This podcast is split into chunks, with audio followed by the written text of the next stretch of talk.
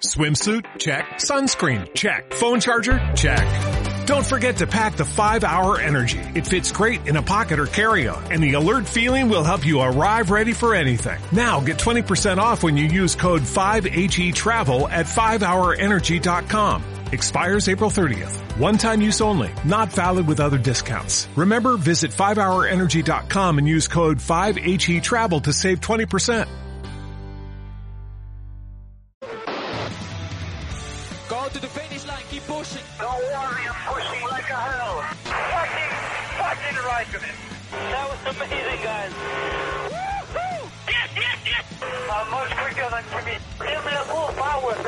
Avanti, Fer. Avanti! All the time you have to leave a place. Okay, Felipe, Valtteri's faster than you. Do not hold him up. Hey guys, this is ridiculous. Hola a todos y bienvenidos al capítulo 196 de Keep Pushing Podcast. 15 días después volvemos a estar aquí para repasar lo ocurrido en este último Gran Premio de, de Bahrein. Estamos todos hoy, por fin. Eh, está Samuel Cerrato con nosotros. Buenas noches, Samuel.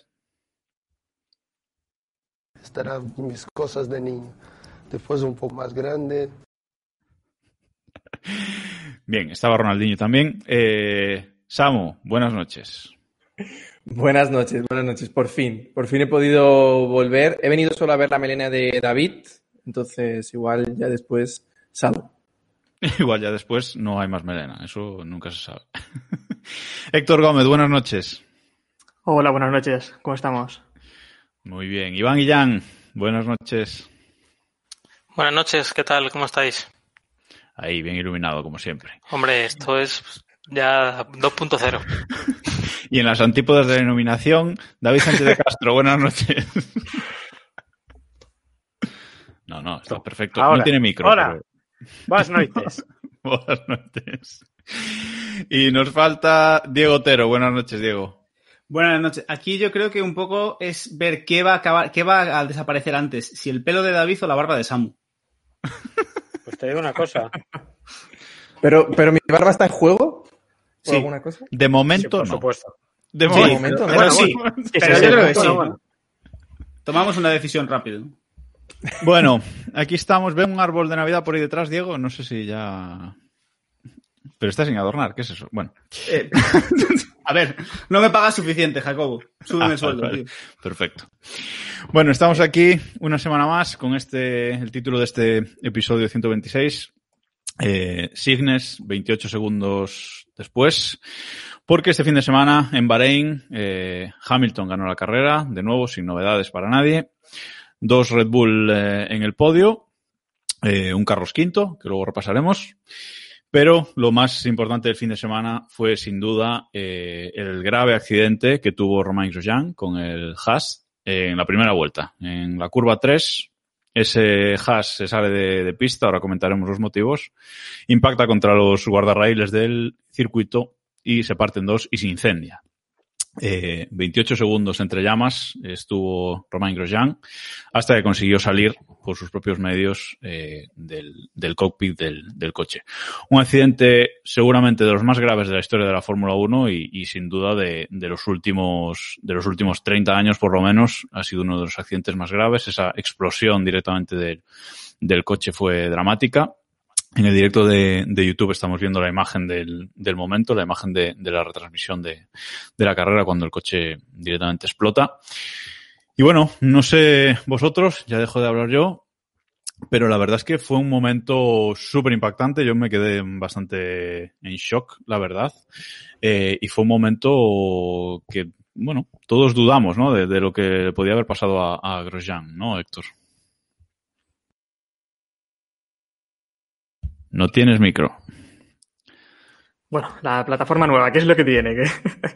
Que, creo que nos impresionó a todos porque hacía mucho, mucho tiempo que no veíamos algo así en la Fórmula 1. De hecho, no habíamos visto nosotros nunca algo así, ¿no? Podemos recordar eh, momentos como los de Jos Verstappen en, eh, en esa parada en boxes con, con Benetton y, y, recordar algún momento así también tan, tan trágico, pero no lo hemos vivido, ¿no? Y entonces verlo así en directo fue, para mí fue muy impactante. No, no recordaba nada así. ¿Alguien más? Sí, a mí me, eh, me dejó tan impactado, o sea, fue una cosa bastante espectacular, tanto en lo que ocurrió, que fue surrealista. Yo pensaba que, que se había dado con, con algún tema eléctrico o algo del, del estilo, no sé cómo, cómo explicarlo, pero bueno, no, no daba crédito a que fuera el coche lo que, lo que había ardido. Y luego cómo salió, o sea, fue todo como si estuviéramos viviendo un sueño, una pesadilla, por así decirlo. Y, y fue, no sé, ta- tan surrealista que parecía que, que estaban viendo una película en vez de ver una carrera. Yo, yo, de hecho, en, el momento, eh, cuando estalla el, coche, en esos momentos que, la FIA mm, y la FON, con muy buen criterio, quitan las imágenes hasta que, se resuelve todo y, y- y se sabe realmente lo que ha pasado con el piloto, yo hasta pensaba, digo, no sé, había un bidón de gasolina en esa esquina del circuito y, y- y reventó con- contra él, ¿no, Samu? Porque fue súper raro, o sea, es que no habíamos visto nunca en la Fórmula 1 moderna explotar así un coche directamente en un, en un accidente. Sí, realmente con todos los sistemas de seguridad que tienen los Fórmula 1 actual, actuales, ¿no? Eh, vamos, fue impresionante. De hecho, yo recuerdo que no estaba viendo la carrera en directo, lo comentasteis ahí en el grupo, enseguida me fui a Twitter, vi los vídeos, vamos.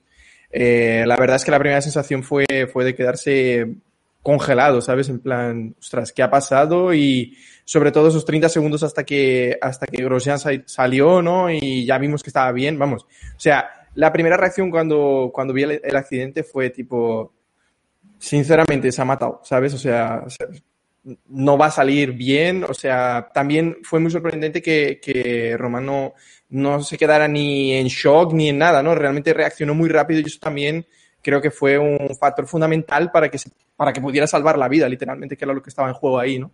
De hecho, hoy estaba viendo de nuevo la carrera, estaba viendo de nuevo el incidente y de verdad que hoy, viéndolo en parado después de dos días, eh, todavía me impactaba más todo lo que había pasado y cómo, cómo el, el monoplaza había aguantado y cómo él había conseguido salir del monoplaza. O sea, realmente impresionante. eh, creo que la Fórmula 1 está enhorabuena porque no, no sucediera nada realmente, porque esas quemaduras en las manos realmente son, es un detalle prácticamente, vamos a decir, sin importancia, ¿no? Diego, tu, experiencia al ver el, accidente.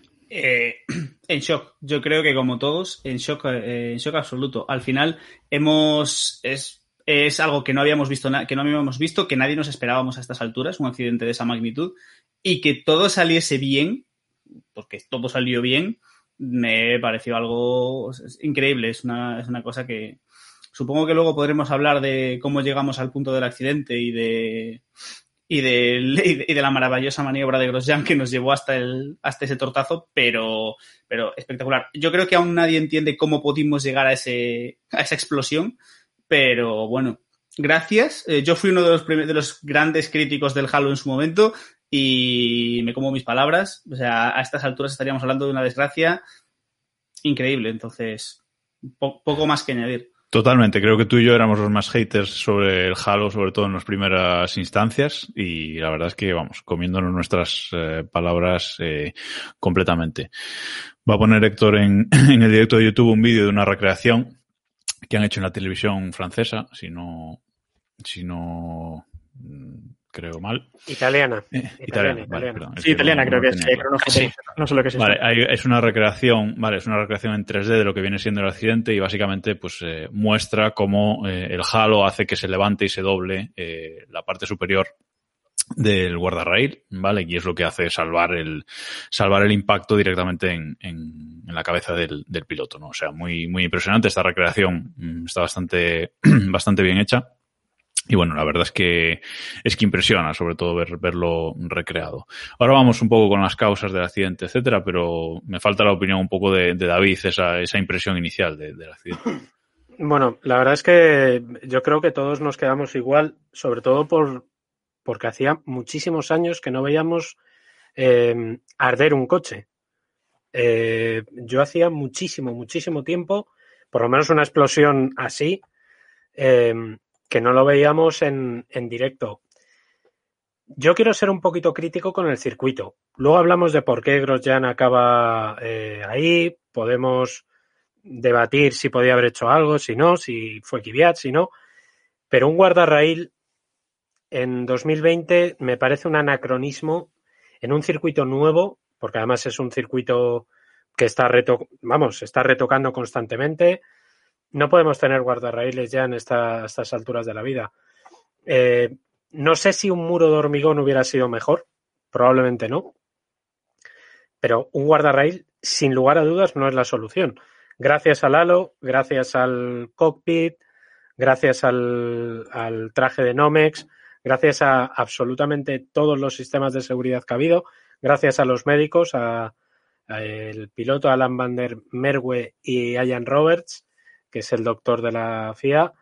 Grosjean está vivo y, como decía hoy en, en una entrevista, eh, solamente con unas manos de Mickey Mouse por, por, los vendajes que le han puesto, pero que salga de ahí eh, con quemaduras leves, que encima no son ni siquiera quemaduras graves, son quemaduras leves, eh, sin ningún hueso roto, consciente, es increíble. Es, es increíble cómo, cómo, ha podido sobrevivir y sobrevivir bien, que es que yo creo que este fin de semana no corre pues por pura precaución, pero que probablemente estaría en condiciones de hacerlo. Como decía antes, me gustaría destacar el, el, papel de la, de la FON y la FIA en el tratamiento del accidente, porque efectivamente en los primeros minutos pues nos quitan todas las imágenes, bandera roja, se para la carrera, la carrera que estuvo parada, por cierto, hora, una hora y veinte, puede ser, más o menos, hasta que, porque había que reparar las, las barreras. Y bueno, nos tuvieron un rato sin imágenes, pero una vez eh, se confirmó que Grosjean estaba bien, que eso, simplemente tenía unas quemaduras. En el momento no se sabía si tenía eh, alguna costilla rota o no, que parece que, finalmente no. Eh, a partir de ahí, sí que nos empiezan a mostrar imágenes y nos lo muestran todo. Eh, y yo creo que mm, precisamente para hacer ver a los espectadores que a pesar del gravísimo incidente que había ocurrido, la Fórmula 1 es muy segura hoy en día. Eh, esa, esa célula de supervivencia diseñada y mejorada durante, años, que también se vio muy bien, por ejemplo, en aquel accidente de, de en Canadá. Eh, nos enseñan las imágenes y, y, lo digo porque he oído críticas sobre este, este mostrar imágenes. Ricardo, por ejemplo, Daniel Ricciardo eh, lo ha criticado bastante, ¿vale? Que, que se hayan mostrado tantas imágenes, pero es que es lo que la gente tiene que entender, ¿no? Que, esta Fórmula 1 pues ha, sido el accidente más grave de los últimos 30 años seguramente y, no ha pasado prácticamente nada, ¿no, Héctor? Sí, el problema es que podría haber ocurrido, ¿eh? eh lo comentó Pichardo, que yo la crítica no la veo tampoco bien, porque, bueno, la, la FOM se esperó bastante en emitir las imágenes, las emitieron nada más ver también. Lo primero que vimos fueron las imágenes de, eh, de Grosjean, que estaba, eh, que estaba bien, se, más o menos estaba bien, y a partir de ahí es cuando emitieron ya el, el accidente. Eh, lo que a mí me preocupa es que si en el caso de, del accidente de Grosjean hubiera sido como el de Stroll, en el que el coche se da la vuelta, ahí nadie podía apagar el, ahí nadie podía apagar el, incendio. Vimos cómo eh, los extintores no, no hacían nada, en realidad, esos extintores no sirven para nada, y el que se salvó fue Grosjean, en realidad, saliendo como salió de, del monoplaza en unas condiciones también muy complicadas. Sí, también eh, un poco colocándonos en, en el papel de, de Richardo, eh, yo creo que al final lo que les pesó a, a, los pilotos también era el hecho de que eh, pues al final estaban viendo todas esas imágenes por las, por las pantallas, ¿no? Y media hora después, una hora después tenían que montarse en el monoplaza de nuevo. ¿Con qué cuerpo te montas de nuevo en, el en el monoplaza para dar otras 55 vueltas después de haber visto lo que había pasado, ¿no? Porque pues por suerte todo acabó, vamos a decir así, de forma feliz para lo que podía haber sido. Pero claro, volver a montarte en el monoplaza psicológicamente, después de haber visto todo eso, yo creo que creo, creo que ese era el, eh, de lo que se quejaba realmente Ricardo. Sí, hubo un momento en el que al final eh, se mostraron las imágenes, que es lo que más se criticaba, ¿no? Es que mostrar las imágenes ya cuando la carrera estaba por empezar, que bueno, pues la FIA suele hacerlo también, cuando hay un safety car o así, eh, suele mandar las, las comunica la, mostrar las imágenes o repetir la, la salida cuando hay un incidente o cosas así. En fin, no sé. Nos pregunta Esteban José Linares Riballo que si que pensamos que los comisarios están bien preparados. Siempre se dice eso de que los comisarios de los circuitos, eh, digamos, no convencionales, no europeos, suelen estar menos preparados. Eh, yo creo que hay poco que, que comentar. Eh, los, los, comisarios eh, están preparados para el- lo- los procedimientos habituales que hacen. En este caso, creo que ver un coche arder a mm, 10 metros de ti, eh, pues debe dejar en shock a, a más de uno. Y bueno, yo creo que la reacción de todos estuvo, estuvo bien. No lo sé eh, cómo lo veis el resto, pero vamos, yo creo que Diego, no sé cómo ves. Yo creo que la, la reacción fue la que podíamos esperar. Es que yo creo que llegados a este punto, incluso los, los comisarios más preparados eh, se pueden quedar en shock y se, puede- se pueden quedar bloqueados porque no es una situación habitual ni es una situación normal para, para ellos. Es decir, por mucho que estés preparado, encontrarte un coche ardiendo con un piloto dentro no es sencillo. Respecto al tema que comentaba Héctor del Halo y la seguridad, todo es mejorable. Es cierto que eh, cuando vimos el coche volcar, eh, si ese coche empieza a arder, eh, el piloto no, no lo consigue. Sí, no, no lo digo tanto por el halo, sino porque el, piloto podría haber quedado inconsciente, ¿no? Eh, al final soportó 55 Gs, creo que fueron, que es de lo mayor que hemos visto. Sí, de lo En el mayor que caso- hemos visto. sí. En el caso de Kubica creo que fueron 75 Gs, algo así, eh, que creo que sí que se quedó inconsciente y no podía, en el primer momento no, no despertó. Si ocurriese algo así en un accidente, a ver cómo sacase ya el piloto. Entonces eso es lo que quiero que se que la FIA debería estudiar en el futuro. A ver, lo que está claro es que este accidente hay mucha mala suerte porque el coche explota, se parte por la mitad, se incendian las baterías, no había forma de, apagarlo, ¿vale? Eh, y hay mu- mucha buena suerte también, porque en este caso, aunque el coche no hubiera volcado, como dice Héctor, etcétera, etcétera, si, si vuelca ya es mucho más difícil, pero eh, si no hubiera volcado, pero el piloto hubiera quedado inconsciente, a ver quién nos saca de ahí, porque era muy difícil eh, meterse entre esas llamas y, sacar al piloto. Recordemos que para sacar a un piloto hay que sacar el volante, que por cierto, no sé si ha aparecido, porque en el momento no se sabía dónde estaba el, volante.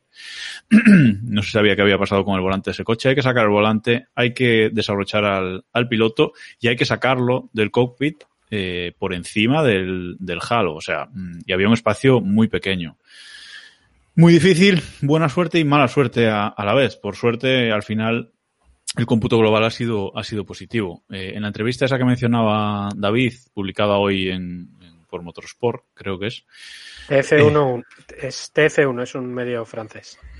pues en esa entrevista, eh, leedla, id a buscarla y leedla porque las palabras de Grosjean son impresionantes. Dice, mm, se me empezó a poner la visera naranja, vi el, vi el fuego por la izquierda del coche, pensé en mis hijos y dije, tengo que salir de aquí. Y, y dice que agarra el, el cockpit del monoplaza y lo nota arder, que es cuando se quema su mano. Su Incluso, mano. incluso dice que se, se acordó de Lauda, ¿no? En ese momento también. Efectivamente, es decir, 28 segundos que dieron para mucho eh, y vamos, mm, consiguió salir, había poco hueco, se agarró el halo hacia arriba y, y- y luego ya lo coge el, el médico de la, de la Fórmula 1 y ya, y ya le ayudan, ¿no? Pero mm, ver ese casco también medio derretido, mm, o sea, increíble, David.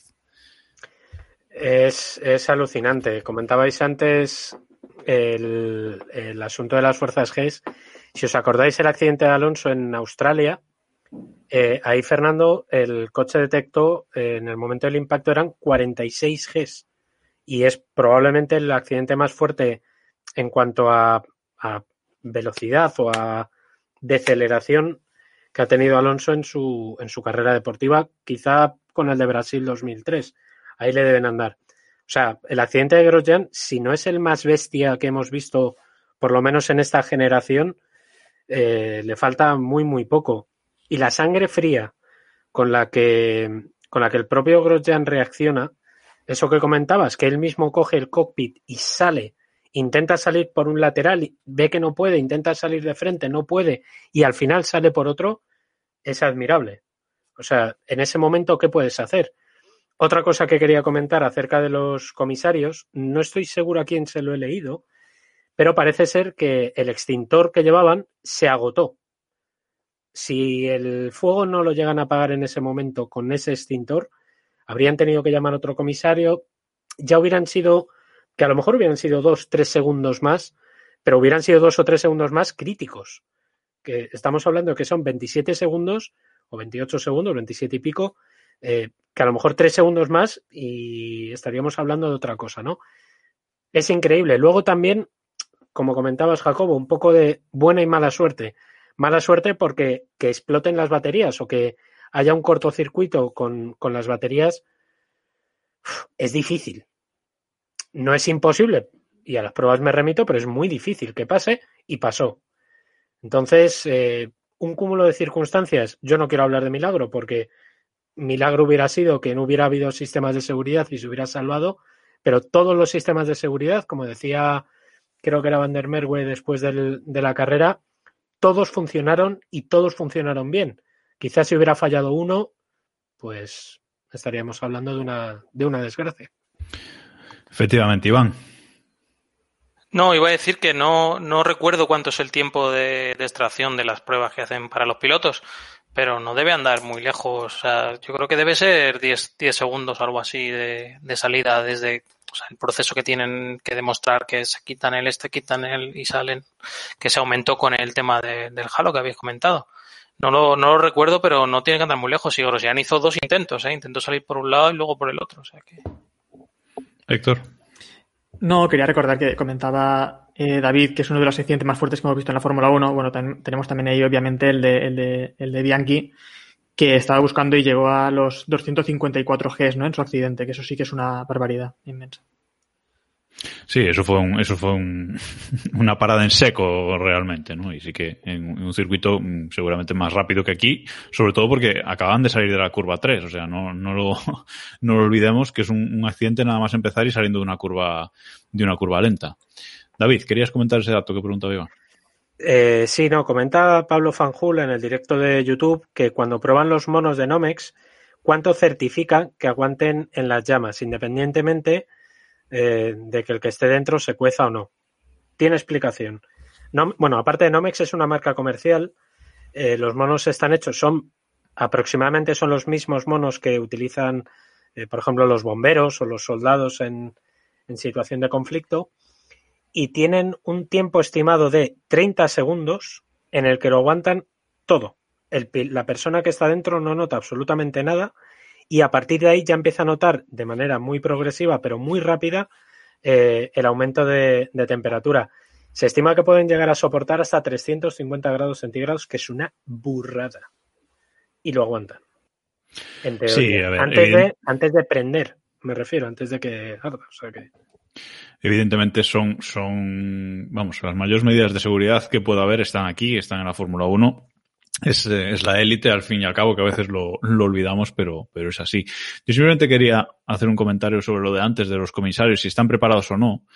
Eh, y más allá de ese, de ese debate, yo creo que en este caso daba igual estar preparado o no. Había que llegar ahí con un, con un extintor y punto. Eh, y fue lo que hicieron. Uno de un lado y otro del otro lado de la pista, que se cruza toda la pista para ir a ayudar y a ir a, a apagar. O sea que yo creo que, que en este caso mmm, hay que quitar toda duda sobre, sobre cualquier comisario. Bueno, eh, ¿cómo se inicia este, este accidente? Porque eso es la clave de todo. Héctor, ¿quieres comentar? No, bueno, el accidente eh, creo que en realidad es culpa de, de Grosjean, ¿no? Tampoco es un tema que... Es casi un incidente de carrera, pero creo que más es culpa de Grosjean, que es el que golpea, el que no deja espacio tampoco a, a Kvyat, ¿no? Kvyat que después también estaría liado en otro incidente en el que también pienso que tampoco tuvo la culpa, pero bueno. Sí, es decir, aquí eh, en la entrevista esa que mencionábamos de, de Grosjean, eh, él dice que, que, le dice a Steiner, a su jefe de equipo, que no, que no recuerda, o sea, que no sabe cómo fue el accidente. Dice que ni vio el coche detrás, o sea, que ni miró por el retrovisor. O sea, de todas maneras, no es la primera vez que debe decir eso, ¿eh? Esta vez tiene un poco más de excusa, pero... Y el que estaba ahí, pues, eh, pues era Grosjean, era Kvyat, eh, con, con la mala suerte de estar en ese accidente y estar después también en el de Stroll, porque se reanuda la carrera, como decíamos, tras una hora y veinte aproximadamente. Y, y, se reanuda, una cosa, se reanuda al azar, porque esa parrilla sí, es sí. un poco al azar, me parece a mí. Se dijo lo de los minisectores y tal, pero eso fue totalmente nada, sorteo. Yo creo que no, no tiene explicación, ¿no, Samu? Esa, esa, dicen que, que se cogió la línea del, del Safety Car 2, eh, pero yo veo que Bottas va en todo momento sexto. O sea, no, no, no sé en qué momento Bottas sale cuarto en la resalida. Bueno, pues los organizaron así, bueno, vamos a, a, arrancar y ya está. Yo creo que fue una solución, un parche y, y bueno, así, así lo dejaron. Dice, dice mucho de que nadie entendía eh, ese orden, o sea, nadie. O sea, tú hubo que explicarlo porque nadie lo entendía. David. En teoría, pero es una teoría un poco de aquella manera, son los minisectores, que lo de los minisectores es un invento que se sacaron hace... Como los midiclorianos casi, ¿no? Pues prácticamente, para intentar justificar las milongas estas de tenemos que reiniciar y, y dónde reiniciamos. Pues prácticamente es, es eso. Como tampoco se puede ver, porque hubo una época en la que sí se llegaba a ver en, el, en, la aplicación de los tiempos dónde estaban los minisectores, pero eso duró, no sé si fue una carrera o dos, y se lo cepillaron. Entonces ahora ya no se sabe exactamente dónde están, pero en teoría es en lo que se basan en caso de reinicio de carrera. Otra cosa es que eso se invent y digan, pues, pues se sale así y se sale así, que es mi teoría. La mía también, la verdad. Bueno, en cualquier caso, salida de, salida de parado, de parado de nuevo. Y eh, antes de completar una vuelta, de nuevo eh, nos encontramos a Lance Stroll con su Racing Point volcado en pista. Eh, y resulta que un incidente también con Kvyat, que ha sido la, un poco la parca de, de, este gran premio, ¿no, Diego? Porque ha sido, o sea, era increíble que fuera otra vez Kvyat. Fue, a ver, a ver, ha sido, fue espectacular. Fue espectacular porque aparte, eh, yo recuerdo estar viendo la carrera, eh, después de todo el petate que hubo con Grosjean, 45 minutos parados, relanzan la carrera, tres curvas y de repente ves a Stroll dado la vuelta. ¿Qué dices? Pero qué cojo, qué coño está pasando. Alguien no quiere que hoy corran, o sea. Y sin Maldonado en pista. Y sin, a ver, eh, eh, quizás es lo que nos salvó este Gran Premio o lo que nos faltó, nunca lo sabremos, ¿no? Pero bueno, es un Maldonado siempre ayuda en parrilla. Pero fue, fue espectacular. El, yo creo que fue un lance de carrera, sinceramente. Eh, fue, hubo un toque entre Kvyat y, Stroll. Eh, las ruedas, eh, contactaron la rueda delantera de Kvyat con la rueda trasera de Stroll y Stroll hizo un trampolín y dio la vuelta y ya está. Pero fue, tuvo muchísima plasticidad, le podemos dar puntos por estilo, pero yo, yo no sé vosotros, yo creo que es un, un lance de carrera absoluto. Iván, no sé si estás de acuerdo. O... Sí, al final se juntaron el hambre con las ganas de comer. Yo creo que un poco optimista uno y el otro que mira poco por los retrovisores, pues ahí se la dieron. Lo que a mí más me extrañó de este accidente fue el, el, tema de Vettel, ¿no? El comentario por radio de Vettel que no sabíamos si se estaba metiendo con Leclerc, con Stroll, con quién se estaba metiendo. Y no sé si alguien lo entendió. Samu, que a lo mejor tiene más don para, para, los idiomas que el resto de los que estamos por aquí, a ver si entendió algo. Pues, yo vi la, vi la carrera en la, en la aplicación oficial de la Fórmula 1 y en principio lo, los comentaristas hablaban que era sobre Leclerc.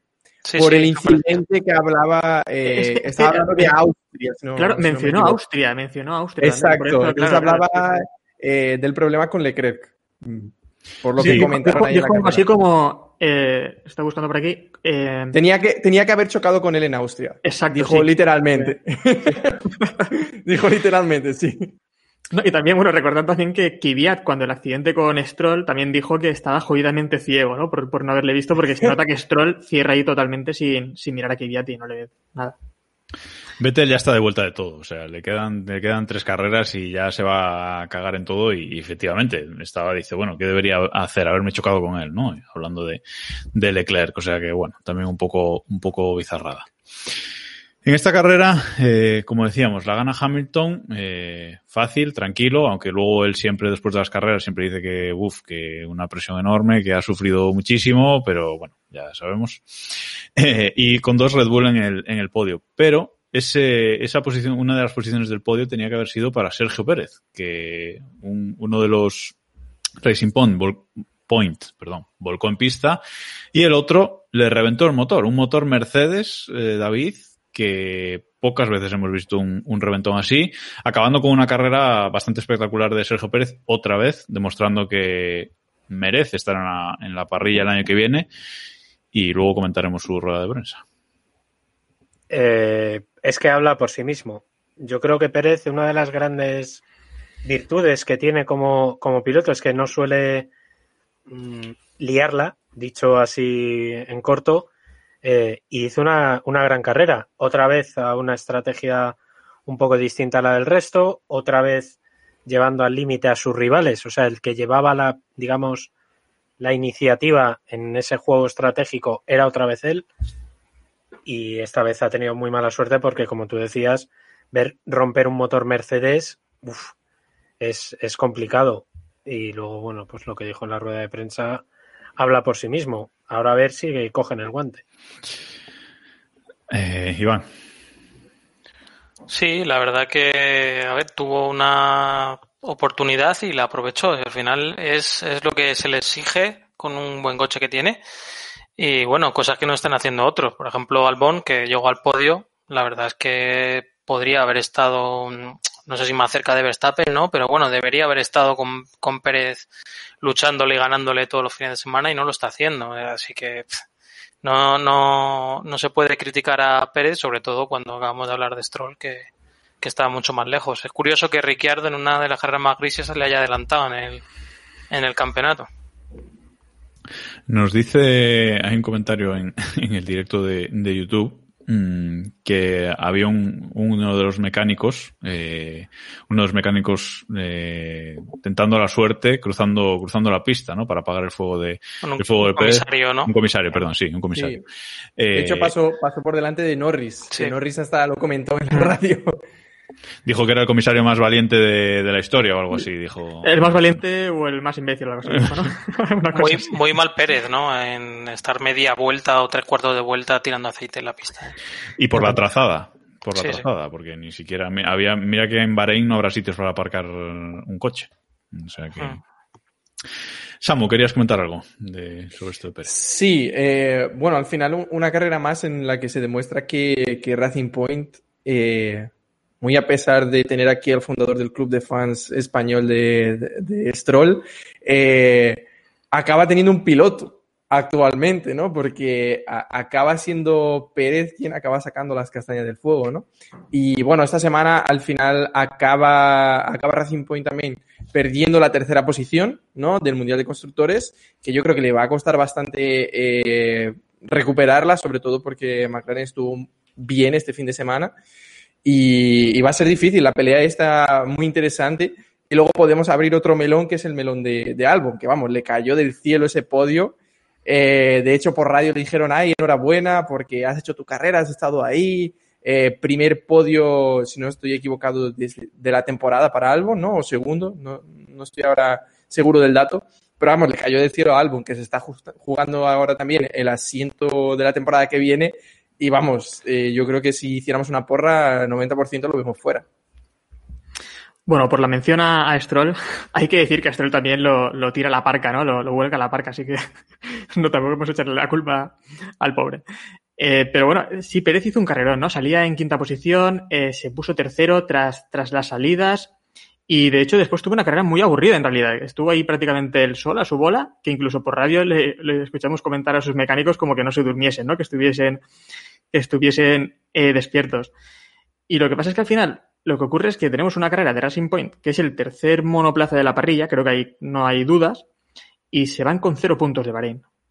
Mientras que en McLaren, con dos pilotos que sí que están cumpliendo y sin, con problemas en boxes, eso sí, porque eso siempre lo tienen en, en McLaren, pero al menos sin otros grandes problemas, ¿no? Y, y al final les van a recuperar esa posición, parece, esa tercera plaza. Sí, porque mm, hablábamos del carrerón de Pérez, pero mm, cuidado con la carrera de que se ha marcado McLaren en, en Bahrein. Eh, cuarto y quinto. Cuarto Norris, Carlos quinto. Creo que tenemos una imagen por ahí para mostrar en, YouTube, que ya hemos mostrado también en, en redes sociales para anunciar el, el capítulo de hoy. Lo va a poner ahora Héctor en, en YouTube, pero ya lo habréis visto. Eh, carrerón de, de, McLaren, cero puntos para cero puntos para Racing Point. Eh, Renault en esta carrera tampoco estuvieron en su mejor carrera, séptimo y, y, noveno. Y esto hace que McLaren se coloque en el campeonato de constructores en esa tercera posición tan ansiada que venimos comentando en los últimos, en los últimos días. Y se pone tercero con 171 puntos, ¿vale? Eh, por 154 que tiene eh, Racing Point. O sea que la lucha eh, ha dado un paso de gigante aquí McLaren pues de tercer puesto y veremos qué pasa. Samu. Eh, sí, eh, en relación con lo que hablábamos, al final ese tercer puesto son muchos millones, ¿no? Eh, para, para McLaren o para Racing Point, Aston Martin ya la próxima temporada. Entonces, realmente eh, un detalle importante que todavía está en juego, ¿no? Además de esa cuarta posición del Mundial de Pilotos. Y bueno, la carrera de, de McLaren fue muy buena. De hecho, Sainz eh, salía decimoquinto, si no estoy equivocado. Sí. Y bueno, hizo una carrera muy buena. También Norris con un buen ritmo durante toda la carrera. Tuvimos ahí algunas luchas interesantes, tanto con los, con los Renault, ¿no? Que se mostró que los McLaren tenían un ritmo mucho mejor en este fin de semana. Y también eh, muy interesante el pique Sainz-Leclerc, ¿no? que tenía ahí un poco de, de, picante también por ser compañeros el año que viene. Eh, y la verdad es que carrerón de los dos. Eh, McLaren tiene un, un, una pareja de pilotos, una dupla muy buena. Creo que en eso estamos todos bastante, estaremos de acuerdo. Probablemente Carlos un poco más avanzado que, que, Norris, aunque también Norris pues está haciendo una temporada bastante buena. Y bueno, creo que es el favorito para esa tercera posición. Sí, eh, yo creo que están en fases diferentes de su carrera. Es solo dos o tres años. Eh, yo les veo más o menos el, del mismo nivel. Luego veremos a ver dónde les lleva la Fórmula 1. Pero bueno, yo creo que son dos pilotos de, echarse una década en Fórmula 1 fácilmente. Y nada, sí, es que no quiero pensar siquiera en, en, lo que hubiera pasado si Sainz hubiera entrado en Q3 y hubiera salido en un puesto medio decente. Es hablar por hablar pero bueno, el puesto en parrilla le, penalizó muchísimo y yo creo que con un poquito más de suerte podría haber estado ahí en, en esa pelea por heredar el, el, podio de Pérez. Bueno, estamos hablando de imponderables, ¿no? Pero, pero yo creo que sí, podría haber estado más arriba y veremos a ver en estas dos carreras que, que también tienen pinta de, de tener opciones, porque sí que se les ha visto bien, más fiables que Renault, desde luego. Es que al final al final yo creo que es, que es todo el, el, ejemplo claro de que McLaren sin tener el mejor coche, sin tener los mejores pilotos, porque no tiene, no tiene ni, el, ni el mejor coche de la parrilla, ni mucho menos, ni un piloto estrella, pero con dos pilotos muy solventes y un coche eh, que funciona y sabiendo rentabilizar y aprovechar sus oportunidades, cosa que por ejemplo Racing Point no ha sabido hacer en toda la temporada, porque a estas alturas Racing Point debería estar comodísimamente en el, en el tercer puesto como mínimo del campeonato de constructores, eh, a, está, McLaren está consiguiendo salir, eh, salir adelante y hacer una, una gran temporada. Eh, de, vamos a mencionar también eso a Carlos, que ha hecho una gran carrera y ha tenido, como decía Sam, un pique muy divertido con Leclerc, que veremos qué tal le va el, el año que viene. Y, y, no sé, yo creo que uh, hoy por hoy McLaren lo tiene bastante encaminado para conseguir mantener ese tercer puesto en el, en el campeonato de constructores. Yo veo muy complicado que, que Racing Point sea capaz de recuperar esa, esa, esa, diferencia, sobre todo volviendo a lo, que, a lo que vamos siempre, que solo tiene un piloto. Sí, y también tenemos eh, a, a Renault, ¿no? La lucha por esa tercera posición con Renault y con Racing Point, en la que, por ejemplo, nos dice Diego F. Cotrino en el, en el chat que qué tal el terrible manejo de estrategias en Renault. Igual no tenían ritmo, pero lo terminaron de arruinar. Y es que, bueno, no sé si os fijasteis también, pero estuvieron entre toda la carrera Ocon y Ricciardo, entre ellos dos, eh, poniéndose en problemas, ¿no? Y ralentizándose. Creo que era en ese momento Ocon el que iba adelante y ralentizaba a Ricciardo, que se veía que tenía mucho más ritmo, no le dejaban pasar. Les adelantó, les adelantó Carlos Sainz a, ambos y es cuando parece que en Renault despertaron y dijeron, bueno, démosle paso. Y es cuando se aparta Stroll y, deja paso a, a Ricciardo, que ya mucho más ritmo. Y bueno, eso es Renault, pues eh, son pequeños puntos en los que se pierden esas posiciones ¿no? del Mundial. De hecho, Richardo se quejó por radio de, estar luchando, entre comillas, eh, porque sus neumáticos estaban más nuevos, no tenía menos vueltas.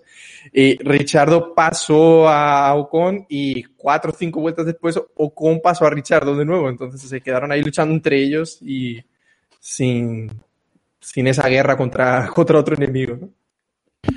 Bueno, tenemos que, que, seguir avanzando en el programa. No sé si David, si querías decir algo breve.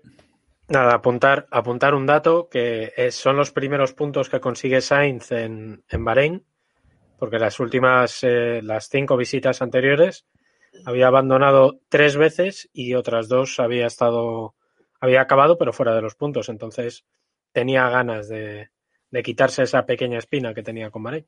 Queda apuntado. Gran dato, gran dato. Eh, que por cierto, Carlos al final de, la carrera, en la, en la entrevista post carrera, se, se, mostraba un poco, pues como no del todo feliz con su carrera, ¿no? Porque quería haber luchado por ese cuarto puesto con, con Norris, porque recordemos que entre los dos pilotos de McLaren, a pesar de ir durante toda la temporada bastante destacado Norris, entre los dos pilotos de McLaren ahora, hay ahora mismo un punto. Y quedan mm, dos carreras. Entonces, bueno, se están jugando ese séptimo puesto y quizás puedan alcanzar a, a Leclerc en ese, en ese sexto puesto, o sea que se la van a, se la van a jugar entre, entre los dos y, y por eso Carlos se mostraba así tras la, tras la carrera, ¿no? Bueno, vamos a dejar ya el Gran Premio atrás, creo que, que hasta aquí, eh, y tenemos que comentar esa rueda de prensa que dio Pérez el lunes, Sergio Pérez, eh, que decían, de, bueno, parecía que iba a anunciar eh, algo importante. De hecho, la rueda de prensa se retrasa más de una hora con respecto a su hora de, inicio. Y luego, cuando llega, dice que su única opción es Red Bull, que le llame Red Bull y que le, que le repesque para el año, si no, se va a tomar un año sabático para pensar eh, qué hacer. Que incluso tampoco le, le motiva a ser piloto probador, aunque sea de una gran escudería, no Diego. O Héctor, perdón. No, hombre, deja a Diego que iba a abrir la boca y ya. Vale, Diego, Diego. Vale. Es que No, como que me- quería... un poco, un poco, simplemente, un poco ridículo, ¿no? O sea, ha dado una rueda de prensa para decir nada y no sé si, no sé qué pretendía, si meter presión a Red Bull que hizo todo lo contrario, porque lo que dijo básicamente es voy a estar aquí sentado esperando a que Red Bull me llame y si no me llaman, pues no voy a hacer nada, que sería un poco la peor forma de, la peor negociación de la historia.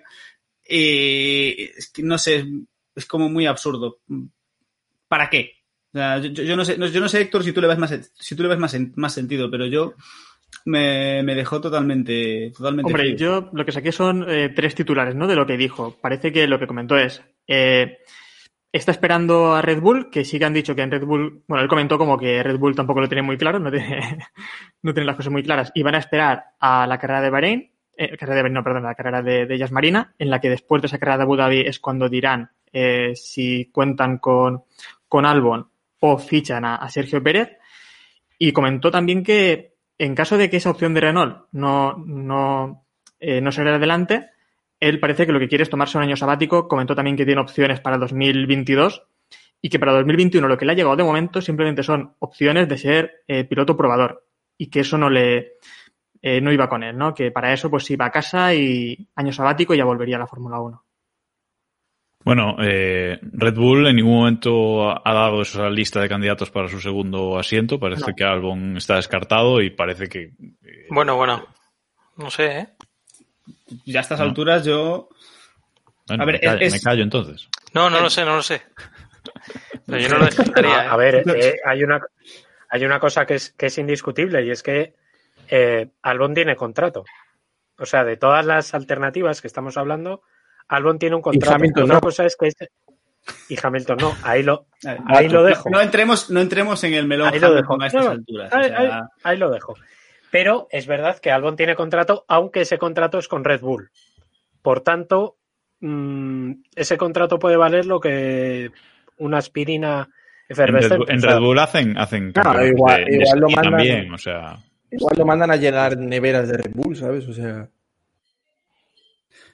por ejemplo. Sí. Eh, David, además, mm, hoy la cuenta oficial de la Fórmula 1 en Twitter ponía la imagen que, que llevan poniendo ya varias semanas de, de la alineación de pilotos para 2021. Y hay cuatro huecos solamente. Estamos y, tapando a Williams. y, bueno, estamos todo tapando, correcto. estamos Todo tapando a. Williams Nada, en la Williams, imagen. Si no estuviera. En la imagen que estábamos poniendo en el directo de YouTube está, aparece Williams tapado. Pero bueno, no pasa nada. Eh, hay cuatro huecos realmente, ¿vale? Y aparece Hamilton, que no está confirmado, cuando en imágenes anteriores sí aparecía confirmado. Y bueno, David tiene ahí su, su esperanza No, no. todavía.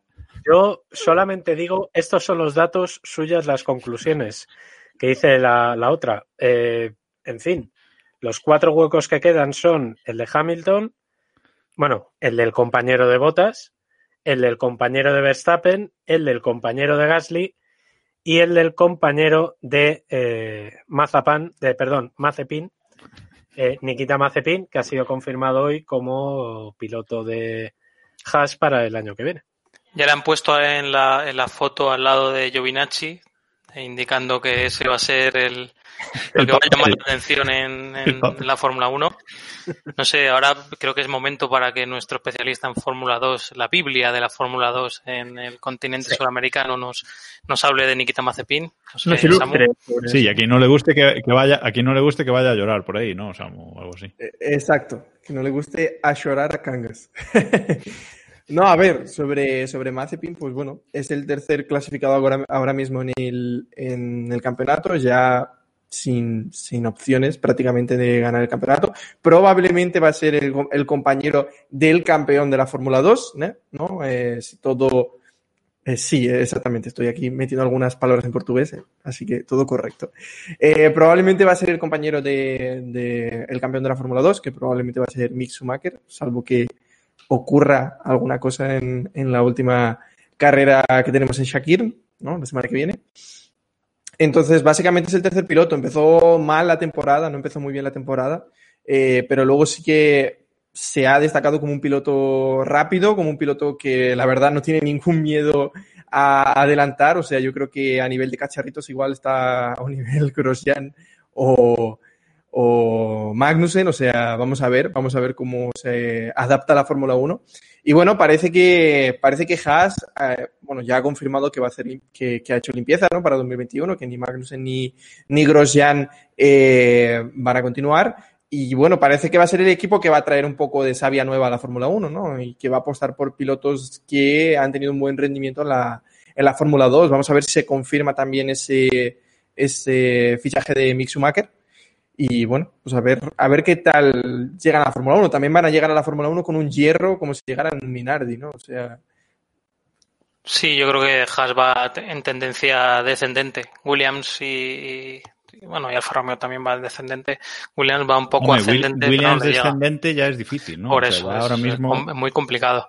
Nada, eh, simplemente dos apuntes. Que el padre de, de Mazepin podría enterrar Mazapán, por todas, favor. En este podcast se va a llamar Mazapán. podría enterrar todas nuestras casas de billetes de 500 rublos. O de, Que lo- no que lo haga, cuál es no el tengo billete más problemas, alto ¿eh? de Sí. rublos. Sí. Y nada, y, y lo de Mick Schumacher, pues, pues eso, veremos a ver. El campeonato este fin de semana ha sido un poco raro y el fin de semana que viene se decide y veremos a ver. Yo creo que sí que, que será Schumacher, aunque acabe perdiendo el campeonato, yo creo que lo, lo van a, mover porque evidentemente es un activo eh, enorme para la Fórmula 1 y para Haas y creo que puede dar un, un resalto a un equipo que, como estamos hablando, ha sido muy intrascendente estas, estos años también porque se han empeñado en dos pilotos que, que no tenían mucha, mucho interés para nadie, lo, lo vamos a decir claramente, ¿no? Desde mi desconocimiento más absoluto, ¿quién va segundo en el campeonato, Sam? eh, Cal Mailot. Bueno, yo creo que, que Está bien preparado, ¿eh? Está que, que preparado. ¿eh? confirmó, que confirmó esta semana que, que no tiene hueco en la Fórmula 1, de hecho. Postó un tuit diciendo, no, solo para confirmaros que no voy a estar en la Fórmula 1 el año que viene. En No fin, tampoco había mucho hueco, ¿sabes? O sea, o le lo que picaba se dice- Mercedes o, en fin. Lo que se dice hacer un Pérez. Exacto. Y bueno, por cerrar con la Fórmula 2, ya cerrando con, con mi columna de Fórmula 2, eh, decir, que, decir que aquí en Brasil hay mucho hype con eh, Felipe Drugovich. Hay mucho hype. Realmente la gente en Brasil está necesitando un piloto de Fórmula 1. Realmente, de verdad. Eh, y hay mucho hype con, con Felipe Drugovich, que ganó la primera carrera en Shakir, tercera victoria de la temporada. Más que, con, más que con Samaya y con Piquet, ¿no? Un poquito más. Que de Samambaya y Piquet, sí. Sí, sí. Bueno, solo dos apuntes. Eh, creo que Mazapán es un piloto que se adapta bastante bien a Haas, por lo que decíais antes de Kamikaze, vale, el equipo bien. No es el momento para ese chiste. que no, quizás Sí, no. siempre es el momento. y, y decir que mm, este fin de semana, eh, evidentemente comentamos antes que Grosjean no va a poder correr y lo va a sustituir Pietro Fittipaldi. Que Héctor tenía dudas sobre la superlicencia, pero si no la hay, se compra. No, hombre, según, según vi, sí que tiene superlicencia, estuve, lo, tengo que buscar, ¿eh? porque tampoco lo sabía. Eh, es, es muy habitual en esta Fórmula 1 tener pilotos probadores y pilotos reservas sin superlicencia, ¿no? Lo estamos viendo eh, muy a menudo, lo vimos también con... Eh, ¿Con quién fue? Con, con Gutiérrez, ¿no? Fue Gutiérrez, ¿no? Tampoco tiene la superlicencia, por ejemplo. Williams tiene ahí a, a Roy Nisai también, que tampoco tiene superlicencia. Que por cierto, de su padre quiero hablar en el próximo capítulo también. Será otro también del que, del que hablar. Entonces me. sí, bueno, de su padre hablaremos en otro capítulo, no os preocupéis. Pero bueno, eh, me extrañó mucho, ¿no? Lo de la superlicencia. Y yo nada más que decir. Como valenciano, la verdad es que me alegra que la, que la familia eh, de. Que la, que la familia de Fittipaldi vuelva a la Fórmula 1 por el tema de las naranjas y el, y el apoyo que hicieron, ¿no? Por el cultivo de naranjas en su momento. Creo que era Frentzen de quien ibas a hablar. También por la paella, sí, sí. Claro, ¿sabéis quién tenía superlicencia? Susie Wolf. ¿Y sabéis quién no corrió cuando le dieron la oportunidad? Susie Wolf. La a ver, de la Fórmula 1. Bueno, yo quiero que ahora os apartéis un momento y dejéis espacio a Samu, porque este es un momento que estábamos esperando, ¿vale? Estoy entrando, estoy entrando. Dale. Bueno, a ver, yo la verdad es que sobre, sobre la llegada de, de Pietro Fittipaldi solo voy a decir que, que me quedé de piedra con la noticia. Quítale No lo el vídeo. Quítale el vídeo. Estaba haciéndolo, no te preocupes. No, no, Bueno, Gracias. seguimos. Vale. seguimos. Dos, dos minutos por lo menos de. No, venga, bueno, recupéralo, Stop- recupéralo. No, no, no te preocupes que no, no va a volver, no va a volver. No. Ronaldinho. No, no. No va a No, volver. no. Ya, déjalo. Mi- Mientras dependa de mí, no va a volver. Cinco, segu- cinco segundos de sanción está bien, hombre, recupéralo, recupéralo. no, iba a decir una cosa que, eh, completando No, con lo no, que... por favor. ya no existe eso, ya no Dale, existe dale. Samu, ahora, ahora es en serio. Que, bueno, obviamente está relacionado con la familia Fittipaldi, ¿no? Que es familia de aquí de Brasil, pero eh, es un poco frustrante, ¿no? Que parece que llega piloto de Fórmula 1 aquí de Brasil, ¿no? Que todos los medios aquí están tratándolo de esa forma, pero realmente eh, Pietro nacido en Miami, entonces poca, poca vinculación aparte de, la familiar con, con Brasil, ¿no? Y habla, habla, por cierto, muy bien español o castellano. eh, y es un tío bastante majete. Yo le traté el año pasado, el año pasado, en Momeló, cuando se subió, creo recordar que al coche de Magnussen en los test, porque había un problema con el asiento, no, no recuerdo bien cómo fue, y prácticamente le cogieron y le dijeron, a la chaval, a rodar. Y lo hizo, lo hizo bastante bien. Y hombre, la verdad es que ya tiene, tiene necesidad casi de comprobar, por lo menos todos, de que es un tío que puede estar en la Fórmula 1, porque si no, que se vaya buscando otro sitio porque ya sí que no hay hueco. Bueno, os corto porque nos quedan cinco minutos y nos queda una noticia que comentar. eh, y es eh, que Hamilton, Lewis Hamilton, no va a correr este fin de semana en la segunda carrera de Shakir y está por ver si eh, podrá correr en, en Abu Dhabi. El motivo es que esta mañana se ha confirmado que ha cogido la COVID-19. Eh, se ha contagiado, eh, dice que se ha levantado un poco, un poco mal ayer y se ha hecho una nueva PCR después de tres negativas que se había hecho anteriormente, se hizo una nueva y ha dado positivo. Así que se ha eh, aislado durante 10 días por lo menos y después de esos 10 días veremos si, si da negativo y puede correr en, en Abu Dhabi, pero con esto confirmamos que Hamilton no va a llegar a las 100 poles esta, esta temporada. Diego, ¿qué te parece la, la noticia? Eh, sorprendente porque yo creo que estamos muy acostumbrados o nos esperábamos más o menos que cualquier piloto, digamos, de mitad de parrilla mm, se quede, se caiga, se quede colgado, pero, pero en Hamilton como que llama bastante la atención porque aparte es un piloto que había sido bastante insistente y bastante obsesivo de en, lo que es eh, cuidarse de cara al, de cara al COVID. Mi, más allá de las 100 poles, yo tengo la gran duda de saber si vosotros creéis que con esta, con esta baja en Bahrein y quizás en Abu Dhabi, ¿creéis que Hamilton aún así podrá ganar el campeonato de constructores o que tiene que renunciar a este título? Un momento, un momento, porque tenemos que leer uno de los comentarios que nos ha dejado Alberto Rodríguez en el chat del directo que ha puesto. Ojalá, y por los memes, Mercedes mañana anunciando a Pedro de la Rosa como sustituto de Hamilton para intentar conseguir también la vuelta rápida en las dos configuraciones diferentes del circuito. Gracias, estos son los tipos de trolls que nos gustan en este programa. y ahora os dejo notado una continuar. perturbación en la fuerza, ¿eh? Nota una perturbación en la fuerza increíble. A la pregunta de Diego, Héctor, adelante. ¿Qué preguntaba Diego? Que estaba yo atento a otras cosas. Pregúntame, Diego, directamente. Eh, ¿Creéis que Hamilton está un cons conseguirá Ah, que conseguirá así, ¿no? El campeonato de constructores. el campeonato de constructores como... Hombre, y, como- ojo, y te, de- y te lanzo una un poco más interesante. Eh, teniendo en cuenta que ahora va a haber algún piloto que puede ganar que no sea Hamilton, ¿creéis que Verstappen conseguirá el segundo puesto en el Mundial de Pilotos? Eh, Bueno, nadie confía en botas, ¿verdad? Para ganar las carreras que quedan, ¿no? No, No, Nadie. Y, y yo también tengo otra pregunta también. Fácil, ¿eh?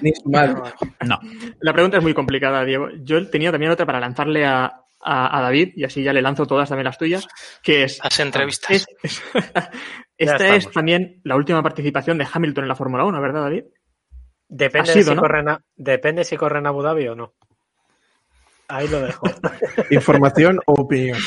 Ambas. Bueno, ¿creéis que estas dos carreras que, que nos quedan van a ser un poquito como, como moto, como MotoGP sin, sin, sin Márquez, que va a haber esa lucha? Ojo, ojo, GP.